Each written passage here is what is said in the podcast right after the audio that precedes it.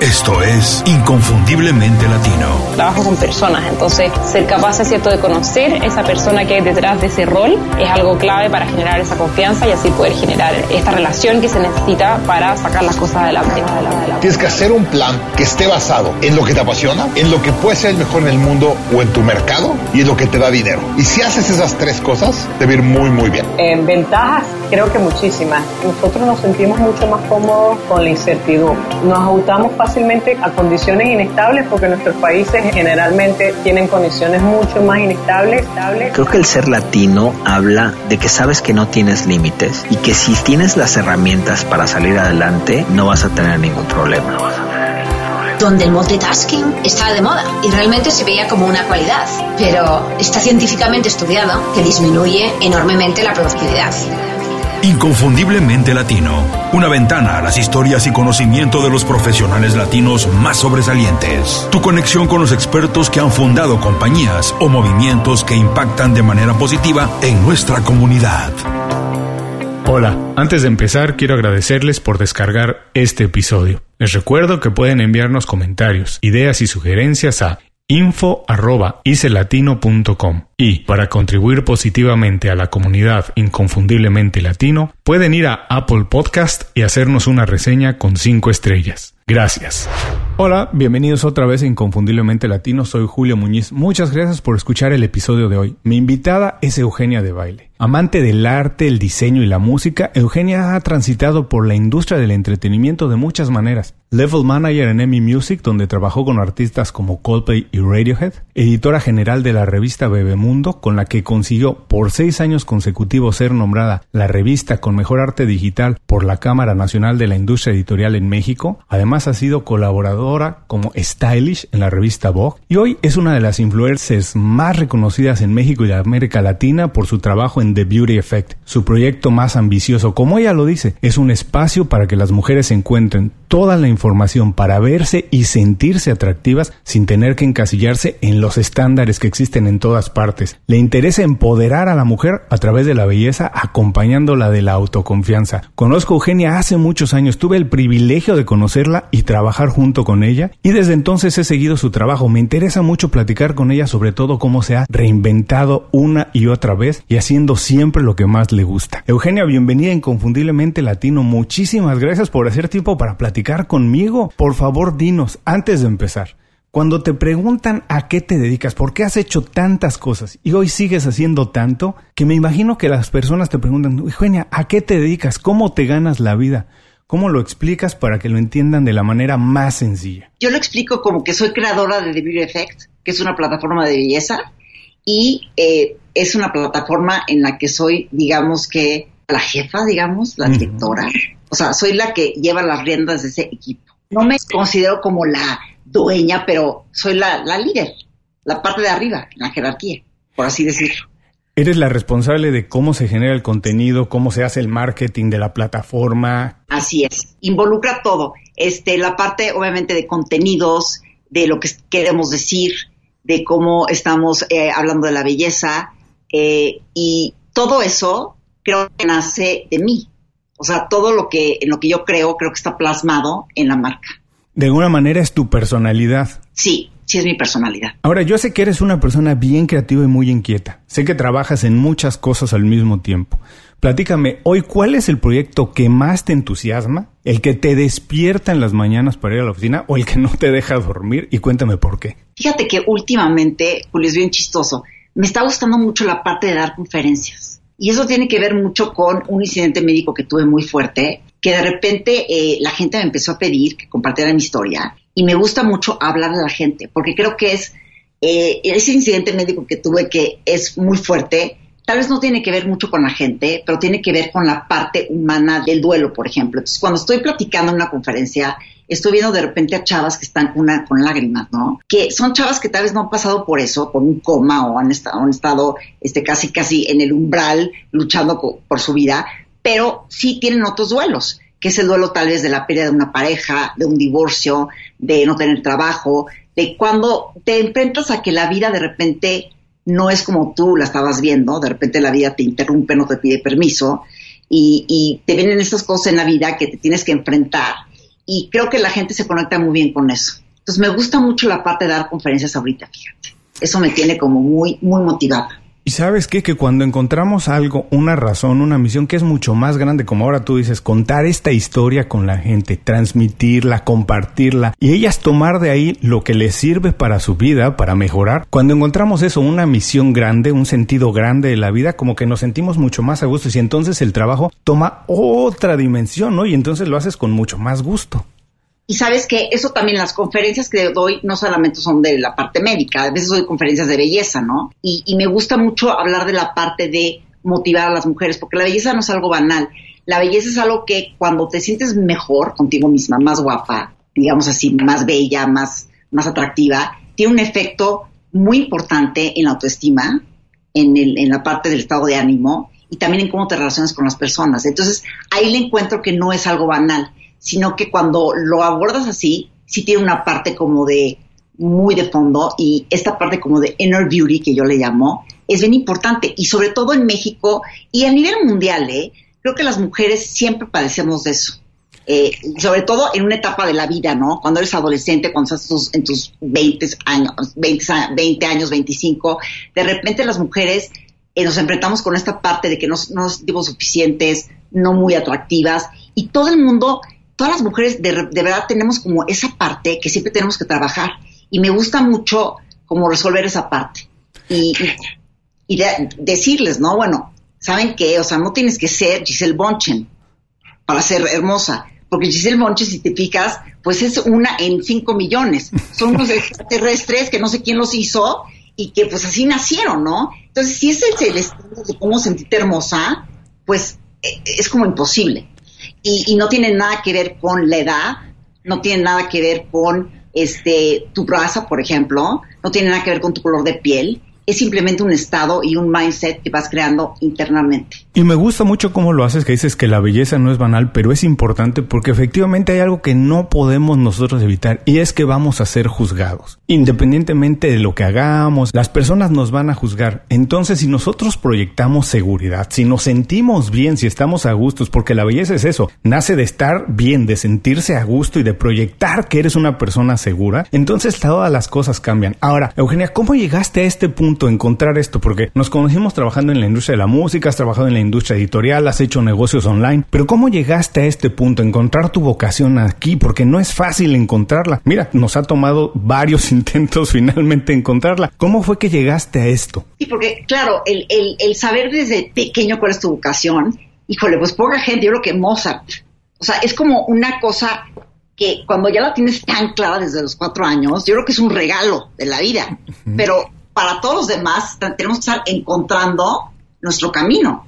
Y creo que ese camino yo lo he encontrado pues a lo largo de los años, este, brincando de trabajo en trabajo y de repente me encontré un día con que Marta, mi hermana, que fundó la compañía de MMK Group, este, ella me dijo un día, eh, su primer producto que ella lanzó fue Mundo, como una página de internet que luego se convirtió en papel, en revista. Y un día me dijo, oye Eugenia, yo iba trabajando con ella, oye Eugenia, ¿por qué no eres editora de la revista? Y dije, Marta, estás loca. Yo ni siquiera soy ni reportera ni escrito, o sea, ¿de qué hablas? Como voy a brincar directamente a ser la editora de la revista. Me dijo, ¿sabes qué? Siento que la vas a hacer muy bien. Y me aventé y aprendiendo en eso, o sea, aprendiendo en medio de cómo ser editora, yo no sabía ni siquiera cuáles eran los cargos, que era un coordinador editorial, o sea, no sabía nada, Julio. Y de repente empecé a encontrar que me gustaba mucho y ahí empecé a encontrar que sí, que a mí lo que me gustaba hacer eran contenidos que estuvieran muy relacionados con la parte creativa visual y empecé a encontrar como una parte mía que dije, híjole, como que de aquí soy. Y de ahí fue que empecé a hacer The Beauty Effect, fíjate, porque yo siendo editora de Bebemundo, en la noche leía mucho de belleza, me encantaba. Luego dije, ¿sabes qué? Voy a hacer un blog. Y lo hacía en la noche como hobby. Y de repente empezó a tener jale y de repente explotó la gente estaba vuelta loca con The Beauty Effect, que no era beautyeffect.com, porque era un blog.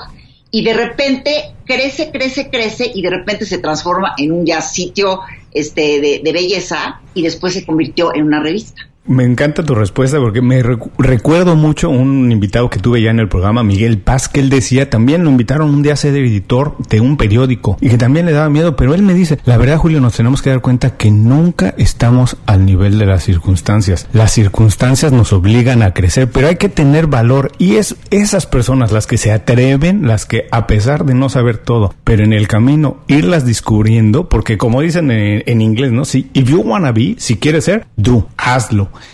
Y haciéndolo es como vas a aprender y encontrar realmente lo que es tu vocación donde te sientes a gusto. Ahora ya nos contaste cómo llegaste hasta ahí, pero llegar a decir voy a tener una página, un blog, una plataforma de belleza, no es fácil porque además compites con las enormes marcas que también lo hacen y con unos presupuestos enormes de marketing. ¿Cuál fue tu raciocinio, tu pensamiento? Decir, bueno, vamos a hacer esto, pero lo vamos a hacer diferente, lo vamos a hacer de esta manera, vamos a ofrecer este punto de vista, este valor distinto. ¿Cómo fue? ¿Te sentaste, lo visualizaste? ¿Y qué fue lo que consideras que ofrecieron distinto?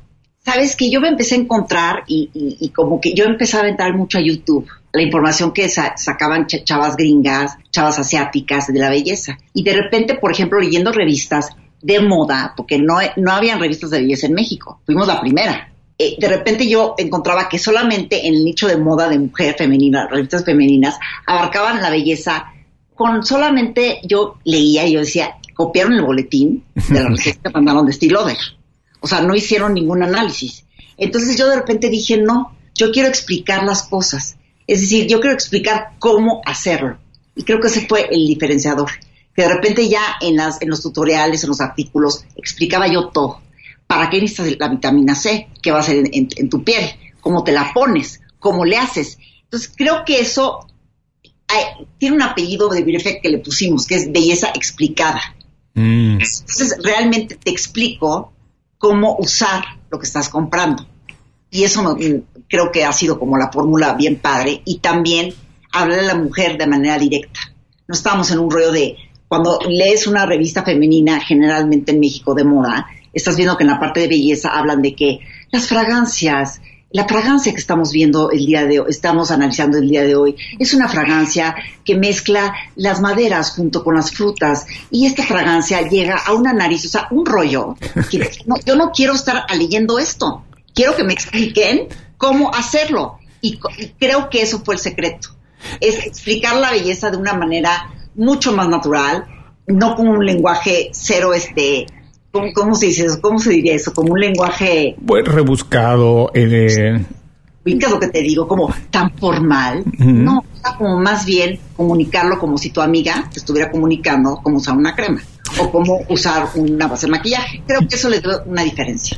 Yo te conocí haciendo marketing y me imagino que aquí tiene un poco ese background que tienes y ese expertise de marketing porque no importa que alguien ya esté haciendo algo, siempre hay espacio para hacerlo si lo hacemos mejor o lo hacemos diferente. Claro y poner, como tú dices, toda la autenticidad detrás de ti, ponerla en el proyecto, eso lo hace único y repetible porque la voz de Eugenia de Baile es única, solamente tú la puedes tener, la visión tuya únicamente tú la puedes tener y ahí está el valor cuando nosotros ofrecemos algo que nadie más puede hacer. ¿Y que es exactamente? Ser únicos, distintos y auténticos. Y sabes que sobre todo en, de eso me quedo en la parte de auténtico. Yo difícilmente recomiendo algo en lo que no creo todo lo que nos llega a la oficina, porque de repente pues empezaron a llegar, yo ya muy emocionada, porque yo decía, oye, ya nos están reconociendo, ¿no?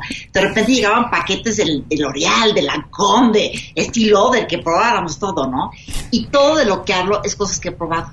No hablo nunca y dos reseñas de algo que no he probado. Entonces creo que es como muy auténtico el contenido, porque realmente es un contenido que vivimos todo el equipo, tanto yo como la gente que trabaja conmigo. Entonces todo lo que hablamos es en lo que creemos. Sí, porque además la gente está un poco cansada de las voces, digamos, de todo el tiempo que son las autoridades, ¿no? Quienes eran una autoridad en cualquiera de las industrias, en cualquier tema, y ahora lo que la gente está buscando es que le hable a alguien, como dices tú, con naturalidad, como se lo diría una amiga. Exacto. Y yo creo que eso es algo que ha cambiado, está empezando a cambiar mucho en México sobre todo, que las revistas y, y los medios se tomaban muy en serio de cómo comunicaban las cosas y creo que eso hemos hecho muy diferente en, en The Beauty Effect y siento que en general en la compañía, ¿no?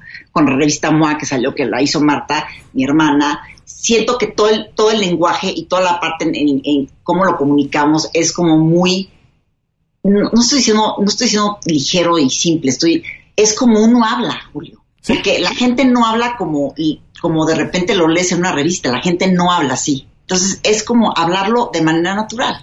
Y creo que eso ha sido como la parte, digamos, que ha diferenciado el contenido de alguna manera. Y otra cosa, que también sea un contenido que tenga respaldo, porque no te voy a estar hablando de una, aunque sea belleza, ¿eh? no hay que tomárselo a la ligera. No puedo estar hablando de algo eh, de manera irresponsable.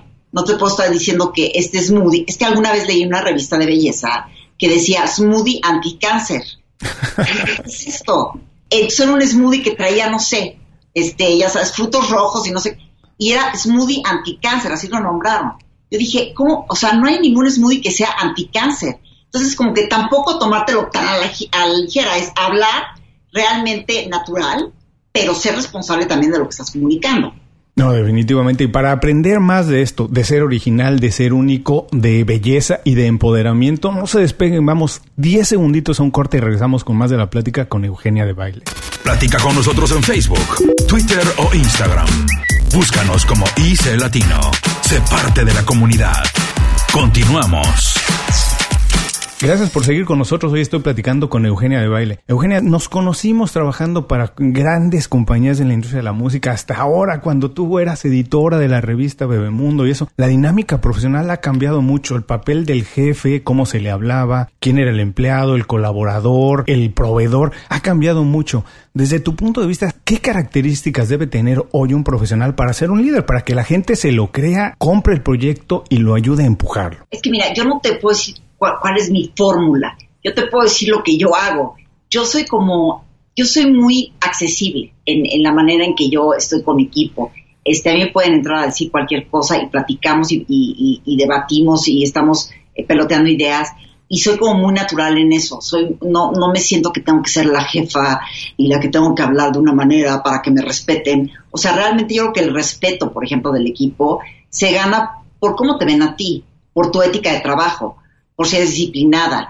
Eh, realmente no te puedo decir cuál es mi fórmula, pero así es como yo me manejo y así me ha funcionado. Y, creo que eh, una de las cosas que también he tenido que aprender mucho es, por ejemplo, la parte de delegar. Porque yo antes estaba yo ya de pues, editora en jefe ya de la de, de, y, y manejando todo el equipo y de repente me veía haciendo cosas micro siguiendo corrigiendo el texto y casi casi los, las faltas de, ortografía. Y luego me di cuenta que no, que yo perdía mucho tiempo en eso. Entonces como que de repente soltar un poco, ¿no? Delegar y confiar en la gente. Y a mí me gusta mucho el sentir que, la, que yo creo en la gente. Creo que hace mucho, mucho, un efecto mucho más positivo el decirle a alguien, creo en ti, porque la gente te lo va a querer comprobar. Y va a decir, ah, cree en mí, ahora le compruebo que está bien a que todo el tiempo estés hablando de, manera negativa o a regañadientes. O sea, simplemente como que lo que estoy buscando siempre yo en mi equipo es hacerlos sentir que lo están haciendo bien.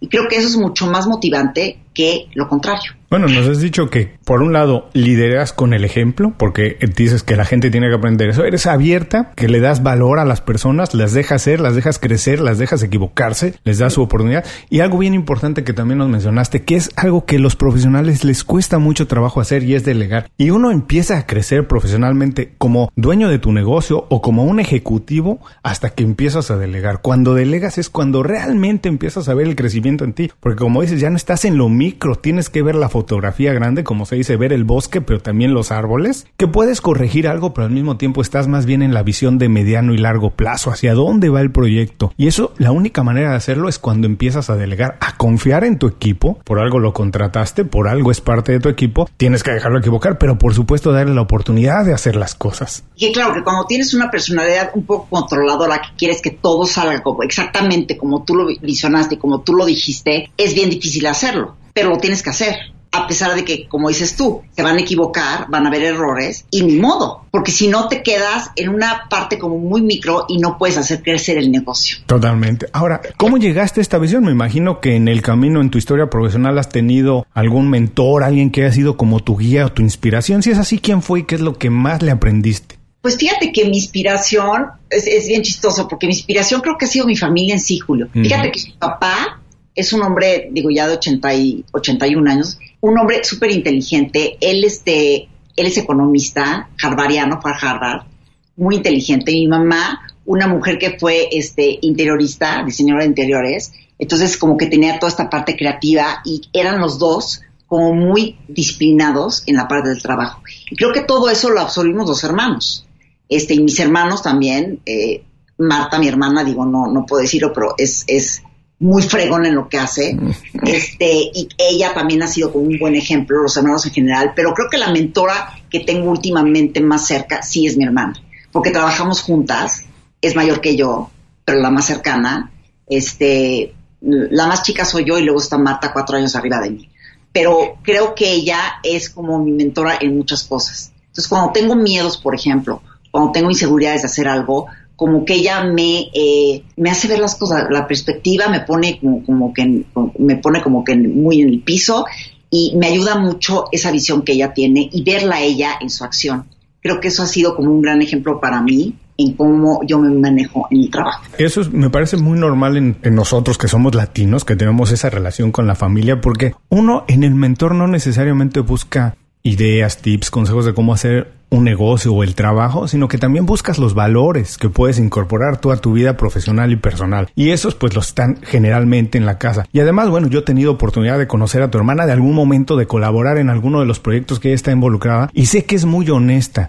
Y si la familia es honesta y te puede dar consejos honestos, entonces también funciona como un mentor. Si nada más te pasan la mano por la espalda diciendo vas bien, vas bien, eso no ayuda. Pero si alguien te puede poner en la tierra, sea familiar o no, pero te puede poner en la tierra, entonces sí es una figura que tienes que seguir pegada ahí el resto del tiempo, ¿no? Totalmente. Y está bien padre porque somos hermanas y además somos mejores amigas y, y aparte nos mentamos la madre.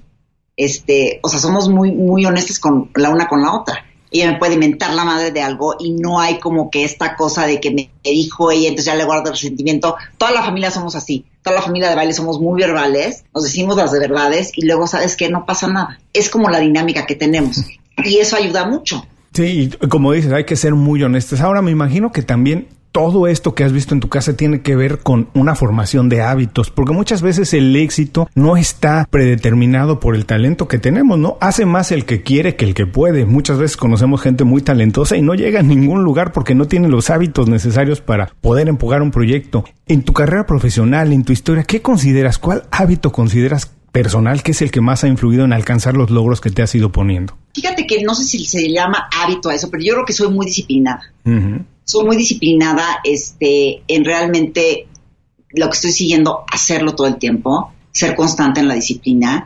Eh, y creo que la disciplina es lo que me ha llevado a mí. Es una autodisciplina, ¿eh? Julio, no es una disciplina que me, que me ponen, que me, que me, que la gente me dicta. Es una disciplina que de repente yo decidí tener. Y creo que eso ha sido lo que a mí me ha llevado a poder crecer en lo que estoy haciendo, porque si no eres disciplinado, híjole, pues cómo, ¿no? Y la disciplina involucra el llegar puntual, eh, involucra el presentarte, eh, eh, el hacer las cosas aunque no las quieres hacer, porque a veces no me siento con ganas de hacerlas y tengo miedo y tengo inseguridad, pero sabes que yo no tengo la respuesta a cómo se quita el miedo, no sé cómo se quita la inseguridad, pero creo que lo he resuelto haciéndolo.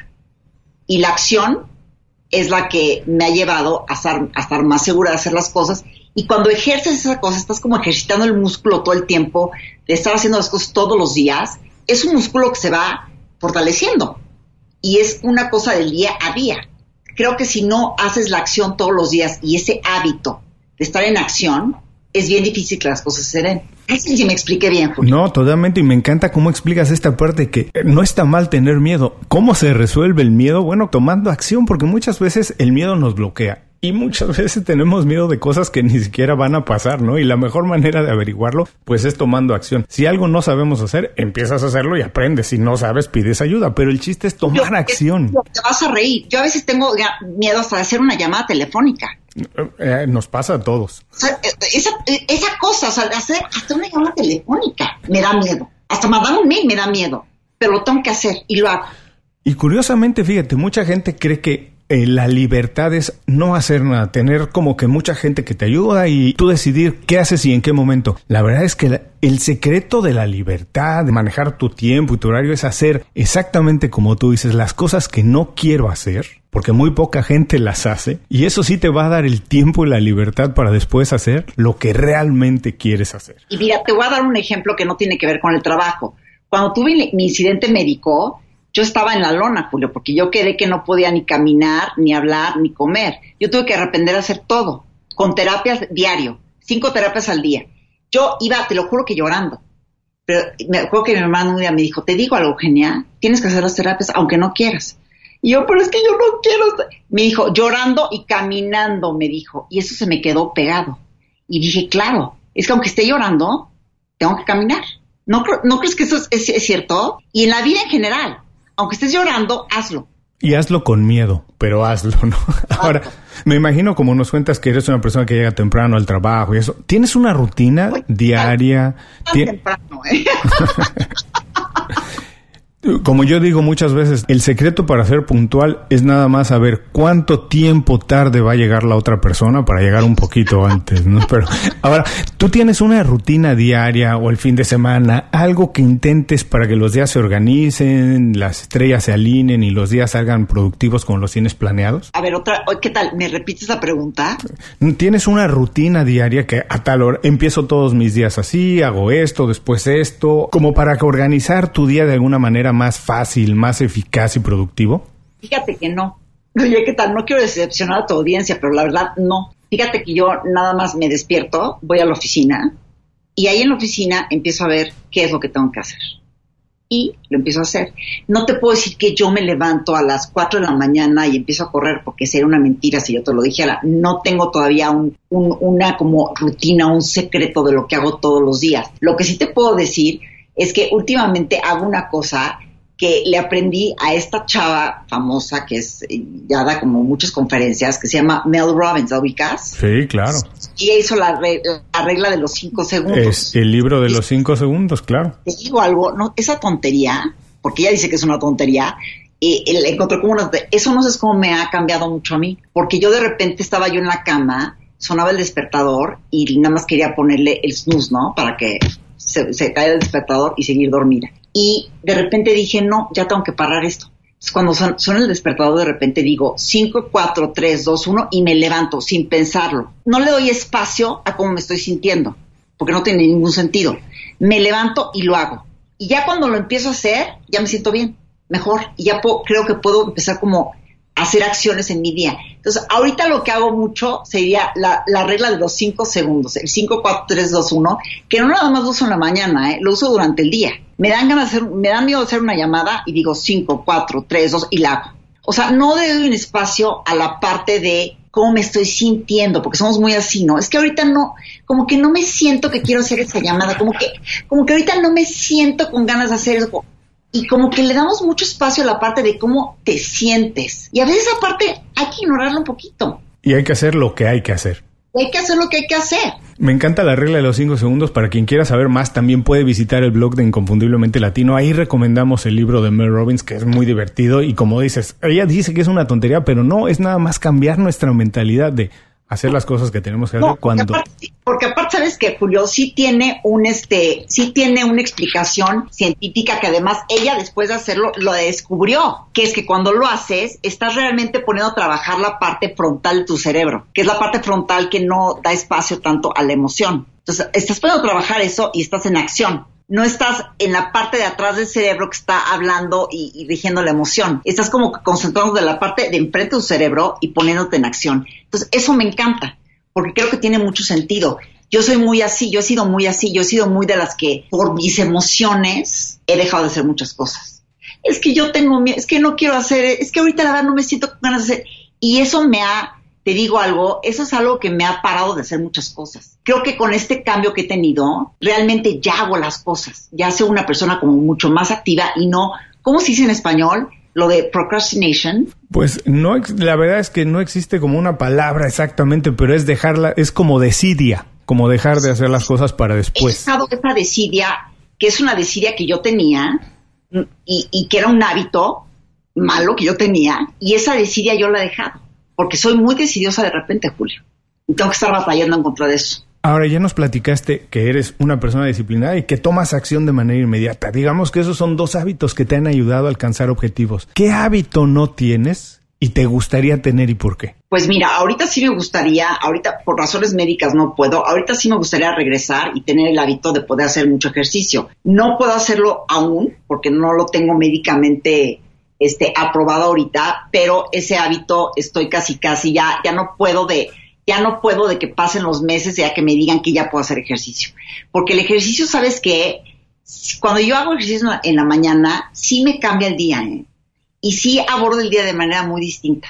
No sé si tú hagas. Sí, yo hago por lo menos cinco días a la semana hago ejercicio y también lo he comentado siempre, me cambia el día por completo porque... Es impresionante cómo el día de repente lo abordas diferente. Incluso cuando tengo los proyectos más grandes, los días más ocupados, ajusto mi horario para empezar un poco más temprano, pero no dejar de hacer ejercicio, porque me gusta llegar a la oficina o a donde tenga que ir a trabajar con un par de horas de trabajo ya muy activo, de mucho anaeróbico, aeróbico. Entonces llegas con una energía distinta. Cuando la gente está apenas empezando a despertar, tú ya vas muy abierto de la mente y vas a otra revolución. Así que de verdad que abordo el día completamente distinto. Estoy de acuerdo contigo y hay que ser un poquito egoístas ahí. Hay que vernos primero nosotros y hay que atender nosotros. Por todo lo que nos has platicado en el programa, estoy seguro que lo vas a conseguir muy rápido, porque eres alguien que toma acción y que la mentalidad está ahí. Así que seguramente la próxima vez que hablemos ya estarás haciendo ejercicio como tanto lo deseas. Exacto. Bueno, no se despeguen unos segunditos, a lo mejor les da tiempo de hacer un par de abdominales mientras vamos a un pequeño corte y regresamos a platicar más con Eugenia de Baile. Visita www.icelatino.com. Inscríbete a nuestro boletín gratuito y recibe información y herramientas para impulsar tu carrera o negocio. Continuamos. Gracias por seguir con nosotros. Estoy platicando con Eugenia. Eugenia de Baile, estamos entrando a la parte final de la entrevista. Aquí la idea es compartir nada más algunos secretos, herramientas, algo que utilices durante tu trabajo para hacerlos, no digo que más productivos, sino más balanceados, que al mismo tiempo que trabajemos, cumplamos, tengamos una vida personal. Y yo sé que esto lo haces muy bien. Platícanos uno o dos secretos para tener una buena red de contactos. Alguien con los que más adelante podamos trabajar, colaborar, nos contraten o los contratemos. Fíjate que oh, esa es otra cosa, Julio, que a mí también me cuesta trabajo hacer y he aprendido que la tengo que hacer. Yo no soy una persona muy social, tampoco soy antisocial. Soy, aunque no lo creas, más, muy introvertida. La gente no me lo cree, pero sí soy introvertida. Entonces, la parte esta como de ir a eventos y eso me cuesta trabajo, porque realmente no quiero de repente ver a gente pero en el trabajo creo que es algo bien necesario. Entonces, como que realmente tomar las oportunidades, ¿no? Si de repente sabes que te van a invitar a un evento en donde va a estar mucha gente de tu industria o gente que te conviene conocer, creo que esas oportunidades no las puedes perder. Y quitarte un poquito la parte de la timidez. Ser como muy abierta a iniciar una conversación y empezar realmente a hacer una relación de contacto con otra gente porque es impresionante cómo una red de contactos te abre muchas puertas. Y te abre muchas puertas cuando ni siquiera piensas que te va a abrir alguien. De repente se te presenta alguien que la conociste por otra cosa y de repente esa persona pues te puede llevar a una oferta de trabajo diferente. Es decir, creo que la red de contactos es bien importante mantenerla eh, y sobre todo también ser, eh, por decirte, ser como muy eh, constante en cómo contestas todo el tiempo, ¿no? Eh, a mí de repente me pasaba mucho de que yo no contestaba los mails, ¿no? me decía Blanca, que es la CEO de la empresa, es que, Eugenia, no es posible que no le contestes el mail al director de no sé... Y yo dije, claro, empecé a corregir eso. Y empecé a hacer como más relación con la gente con la que yo quería trabajar, aunque estuvieran en, en, en, otras, en otras compañías, en otras industrias. Entonces creo que es bien importante esa parte de aprovechar eh, los eventos, o, las cosas en las que vas a ver a gente que está en la parte del trabajo, porque es la red que vas a hacer todo el tiempo. Entonces creo que mi red así es como la... Y como puedo, oye, ¿qué tal? No me quiero echar cebollazos, pero la verdad, como de repente suelo ser encantadora. no, no, no, como si tengo la parte de que puedo ser encantadora, entonces de repente pues la gente sí se quiere relacionar conmigo. Y eso es algo bien bonito, porque aparte te digo algo, Julio, es bien chistoso. La gente que tengo yo, eh, de, que, que, me llevo con ella por el trabajo, que no, trabajan conmigo. Ayer estuve este, comiendo con una este, chava que es una coreana, que es, son, es una línea de, belleza bien importante, y de repente nos volvemos amigas. O sea, ya me estoy yendo un poco más lejos, pero siento que de repente hay estas relaciones que de repente haces como mucha química con alguien y eso te lleva a cosas muy buenas porque estás haciendo mucha química es una relación auténtica y además es un contacto. Y además tengo que reconocer, tienes toda la razón, si eres encantadora, de otra manera no habrías conseguido lo que has conseguido con The Beauty Effect. Eso, eso es es una realidad, pero me encanta esto que dices que hay que ser selectivos, hay que ver cuáles son las oportunidades que tomamos, a esos eventos no faltar, pero aquí viene la parte importante, como dices, hay que ser abiertos, hay que estar abiertos a iniciar una conversación porque uno nunca sabe hacia dónde nos va a llevar a empezar una relación. Eso es importantísimo, así que creo que esto es algo muy común cuando tienes timidez. O sea, porque de repente estás con alguien al lado que igual está parado en, el otro lado del, salón o del, lugar en el que estés y dices, híjole, me da pena ir a decir a esta persona, pero acercarte, no pasa nada.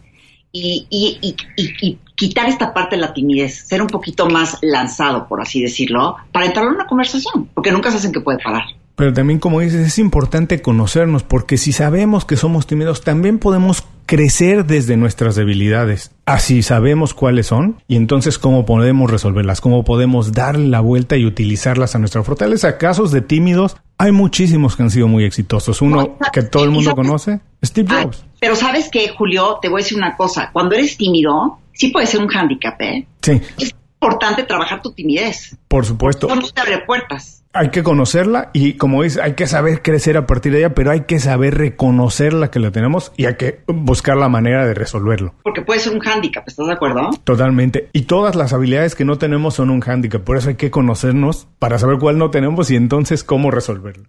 Exacto.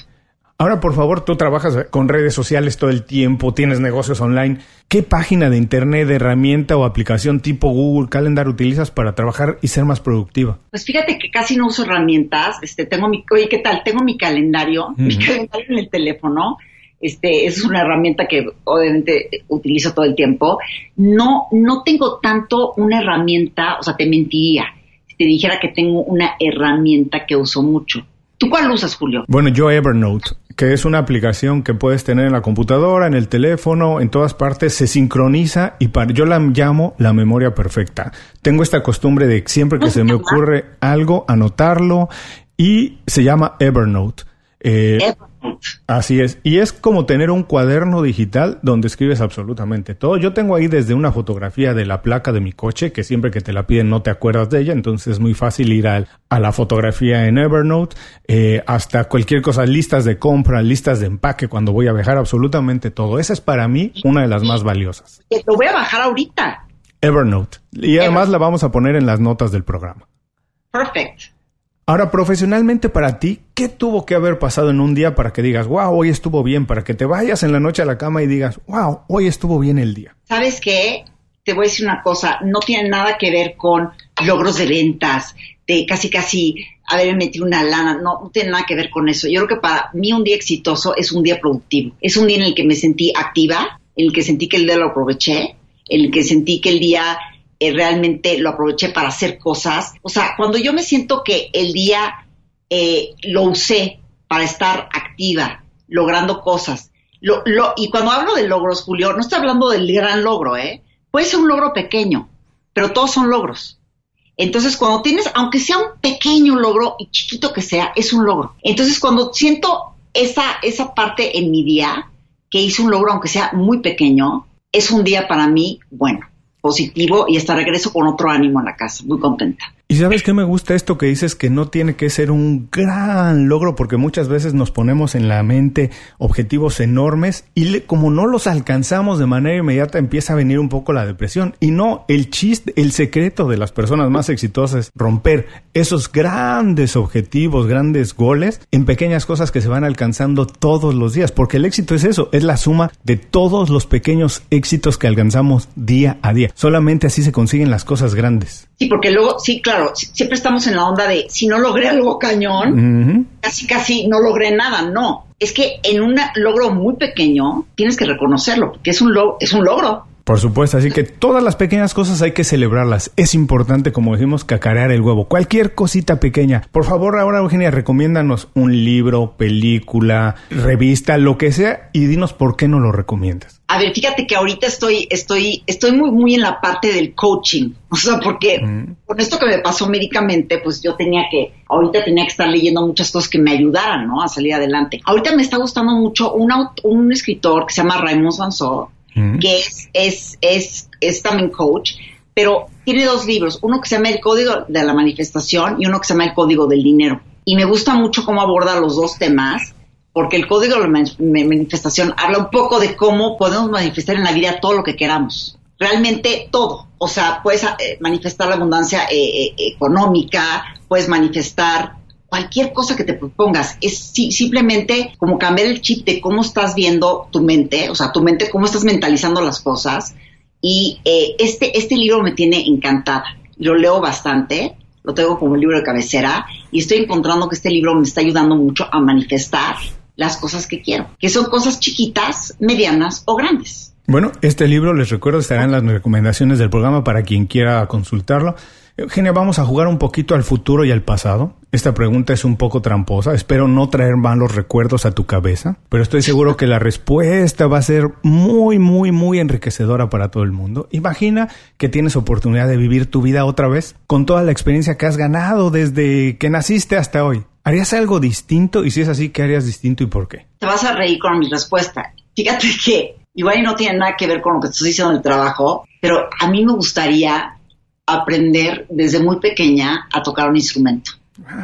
O sea, me hubiera gustado mucho eso. Bueno, la verdad es que... Hacer ahorita, ¿eh? Así es. Ahorita la paciencia de hacerlo, no sé, pero me, me hubiera gustado mucho como entrarle más a la parte de la música no solo escucharla que nos encanta a ti y a mí, pero realmente de poder ser músico, o sea, tocar algo, un instrumento. Ese es algo que siento que todo, en mi vida todos los días siento que es algo que me ha hecho mucha falta, ¿sabes? Bueno, yo voy a compartir aquí rápido. Mira, a mí me pasaba lo mismo. Y hasta hace aproximadamente unos 6, 7 años más o menos que decidí voy a tomar un poco de acción y aprendí a tocar la guitarra. No puedo decir que soy músico, no digo que soy guitarrista, pero entiendo muchísimo más, disfruto muchísimo más la música, como dices, a ti y a mí nos enloquece y ha más o menos dirigido mucho de nuestra vida personal y profesional. Así que decidí eso un día empezar a tomar eh, a mi edad a los 40 empecé a decidir aprender un poco la guitarra. Digo, no me considero músico, no me considero guitarrista, no puedo ejecutar cualquier canción que me gusta, puedo tocar un poco, pero entiendo muchísimo más y disfruto más. Y siempre explico esto, digo, bueno, a lo mejor me tomaba 5 o 6 años aprender a tocar la guitarra. Podría hacerlo o no iba a llegar a los 50 sin ser alguien que tocara la guitarra, pero podría haber invertido 5 años y medio tocar la guitarra. Así que a lo mejor ahora es momento de que decidas algo. Toma, no importa el tiempo que tome, porque de cualquier manera vas a llegar a una edad más adulta y puedes haber aprendido algo y nada más te digo, abre unas perspectivas distintas de disfrutar algo que de alguna manera ya disfrutabas. No, y que realmente lo que disfrutas es no ser el guitarrista casi casi el de Van Halen, ¿entiendes? No, lo que estás disfrutando realmente es el proceso. Así es, por supuesto. Eso es lo más divertido. Pero te contesté la pregunta. Por supuesto que te hubiera gustado tocar un instrumento. ¿Y sabes qué es lo otro? Voy a compartir aquí yo rápido. Lo único que yo digo, cuando yo pienso esta pregunta, si me la hicieran a mí, lo único que a mí me hubiera gustado es hacer todo lo que hago y me gusta, haberlo empezado a hacer antes. ¿Qué tal eso? Porque tenemos, como hemos hablado durante el programa, que muchas veces el miedo nos bloquea hacer las cosas.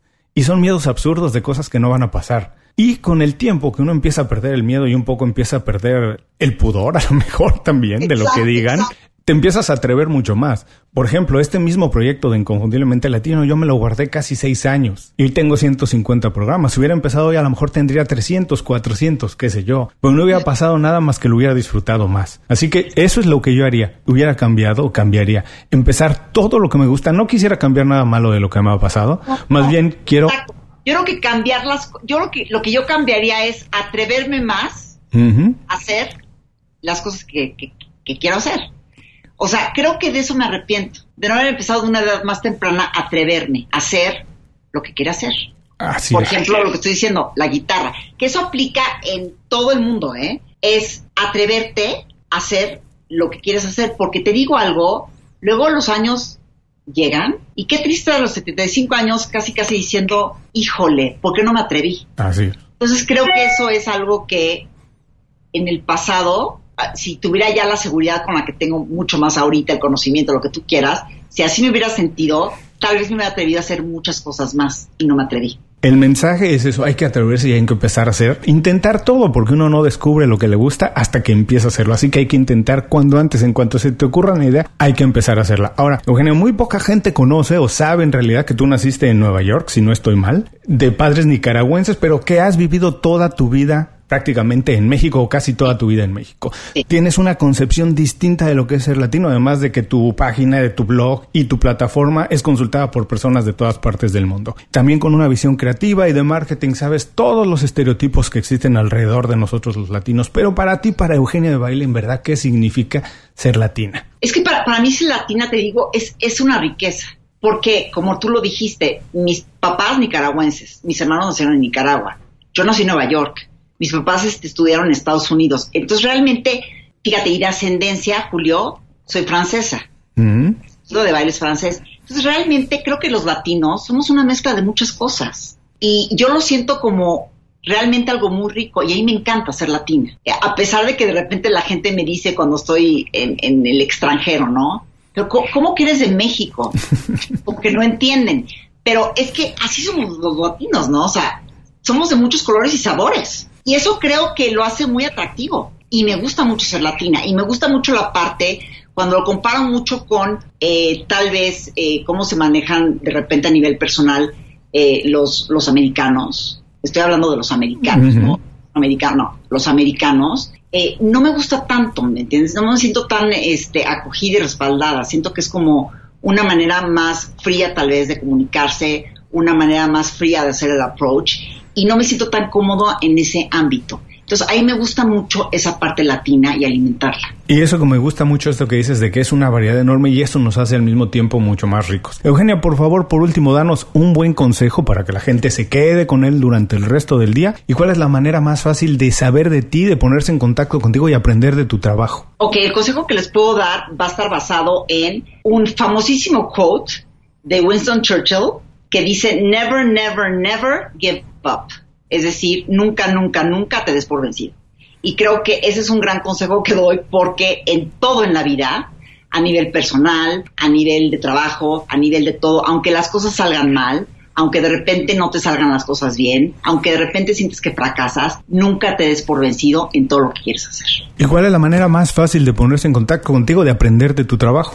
ok, mira, se pueden poner en contacto conmigo, ¿qué tal? El anuncio, voy a salir con el anuncio. Voy a salir con el anuncio. Estoy en Instagram, en arroba Eugenia de Baile, eh, también en Twitter. Eh, y también eh, tengo mi página de The Beauty Effect, que es TheBeautyEffect.com, ahí también tenemos todas nuestras redes.